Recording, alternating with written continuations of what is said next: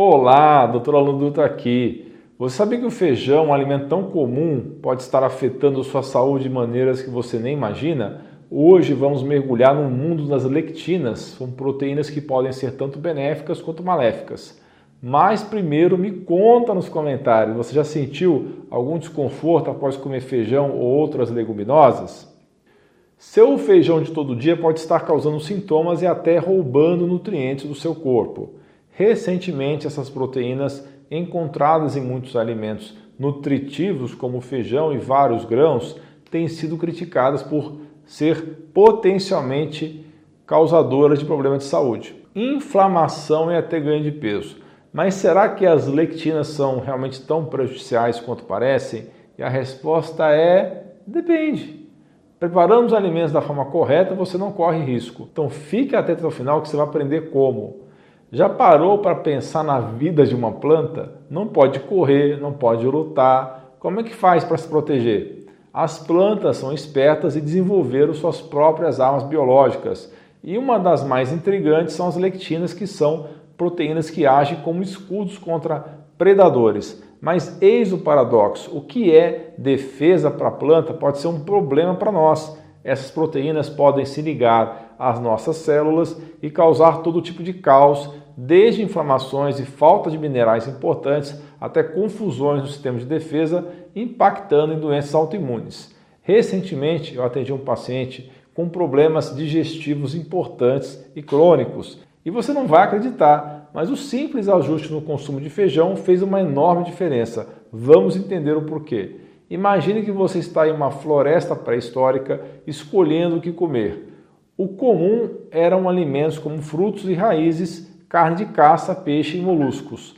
Quando saltamos para o período da agricultura, veio uma avalanche de grãos e o impacto das lectinas na nossa saúde aumentou. Depois tivemos agrotóxicos, alimentos híbridos e globalização que trouxeram mais variedades à nossa mesa, mas por outro lado também mais lectinas e outros problemas. E o nosso pobre microbioma intestinal teve que lutar contra esses excessos e acabou mais uma vez sobrecarregado. Se essa é a sua primeira vez aqui, clique em inscrever-se. Gostou do conteúdo? Deixe seu joinha. Espalhe essa informação nos seus grupos de WhatsApp, nas suas redes sociais, fale com a sua família, envie para os seus amigos, compartilhe o link para todos. Agora vamos olhar rapidamente para o lado positivo das lectinas. Elas se ligam aos carboidratos, formando glicoproteínas essenciais para várias funções corporais, como a regulação do sistema de defesa, imune e o controle dos níveis de proteínas no sangue. Opa! Então elas fazem bem?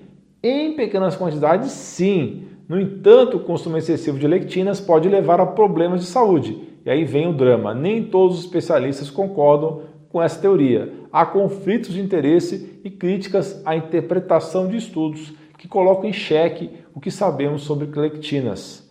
Mas não podemos ignorar suas desvantagens. Elas são difíceis de digerir, podem danificar a parede intestinal, levando a síndrome do intestino hiperpermeável e ao aumento da inflamação atuam como antinutrientes, interferindo na digestão e absorção de vários nutrientes importantes e podem estar associadas a condições autoimunes, como artrite reumatoide. Na minha visão e experiência, elas podem causar problemas sim, mas principalmente quando em excesso, como na dieta moderna atual. Surpreendentemente, alguns grãos, como o trigo, podem ter até 300 microgramas de lectina por grama. Se está tentando evitar as lectinas, talvez seja a hora de reconsiderar esse grão na sua dieta. Eu não vou entrar na questão do glúten agora, porque ele tem diversos problemas e realmente eu não recomendo o seu consumo. Mas outros alimentos saudáveis com altas quantidades de lectina podem ser consumidos com moderação e de forma correta, desde que você não tenha um quadro de saúde que impeça o seu consumo ou perceba que esses alimentos estão causando problemas, exacerbando os sintomas. Por outro lado, é importante destacar que os alimentos ricos em lectinas também são fontes valiosas de nutrientes. Existem formas eficazes de reduzir o conteúdo de lectinas, como cozinhar, germinar e fermentar os alimentos.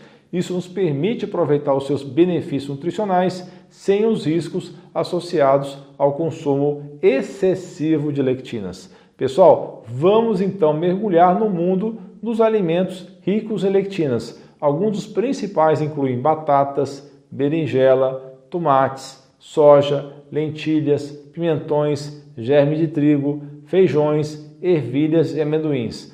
Falando especificamente de alguns, começamos com o amendoim. Embora delicioso, o amendoim é uma mina de lectinas e estudos mostram que as lectinas do amendoim podem até entrar na nossa corrente sanguínea. Isso significa que comer pasta de amendoim todos os dias pode não ser uma grande ideia. Agora, se você deixar de molho e cozinhar o amendoim, é outra história.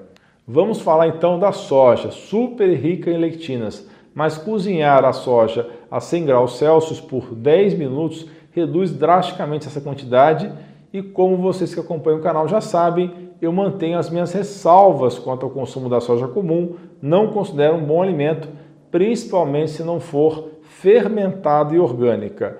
E o tomate? Apesar de conter lectinas, estudos mostram que elas não parecem causar danos significativos. Eu, particularmente, prefiro tomate cozido, não só pelas lectinas reduzidas durante o cozimento, mas também pelos benefícios adicionais nos antioxidantes, especialmente o licopeno, liberados no cozimento. Nossa comunidade de membros que tira dúvidas comigo diretamente em lives semanais já aprendeu muito sobre saúde. Conheça esse e outros benefícios, clique no botão abaixo e seja membro.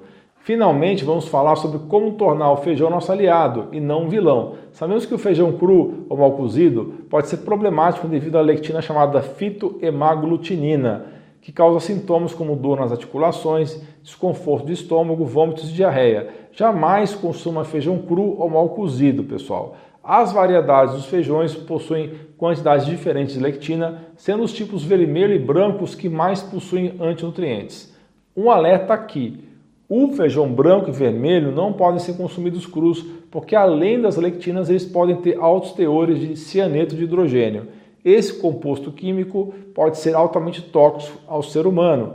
Por isso, o feijão branco deve ser muito bem cozido, de preferência com a panela destampada de início do cozimento para ajudar a liberar essa substância tóxica, é, que ela evapore. E o ideal é jogar a água inicial do cozimento fora colocar uma nova água e só assim tampar a panela de pressão. Em alguns testes científicos, 18 horas de molho na água foram suficientes para eliminar 100% da substância tóxica da maioria dos tipos de feijões, exceto dessas duas variedades que eu falei. Então a primeira dica é: prefira os feijões do tipo azul, que fradinho, tradicional feijão carioca ou preto, e sempre deixe de molho de um dia para o outro, no mínimo 18 horas, trocando a água pelo menos três vezes. Troque a água também antes de cozinhá-los bem. Isso torna os grãos mais digeríveis, ajuda a evitar a flatulência elimina substâncias que dificultam a absorção de nutrientes. Mas não é só isso. O segredo também está no cozimento, que pode ser em panela comum ou de pressão. Após começar a apitar, indicando que a panela de pressão atingiu os 100 graus Celsius, deixe seu feijão ali por 20 minutos isso garante que a maior parte das lectinas sejam eliminadas. Com esses passos, você transforma o feijão de um potencial problema de saúde em um alimento seguro e nutritivo, mas lembre-se da moderação. Então, o que, aprendemos hoje? Lectinas têm os seus prós e contras, importante é o equilíbrio e a preparação correta dos alimentos. Continue comigo, assista esses dois vídeos relacionados que são muito interessantes um deles é sobre recuperar a energia em três semanas, eliminando quatro tipos de vegetais ditos saudáveis. E o outro vídeo é sobre brócolis, couve e repolho, vilões ou mocinhos da nossa alimentação da saúde. Os dois vídeos estão aparecendo aí na sua tela. Muito obrigado pela sua atenção, um grande abraço, um beijo no seu coração e você é o quê? Você é fera!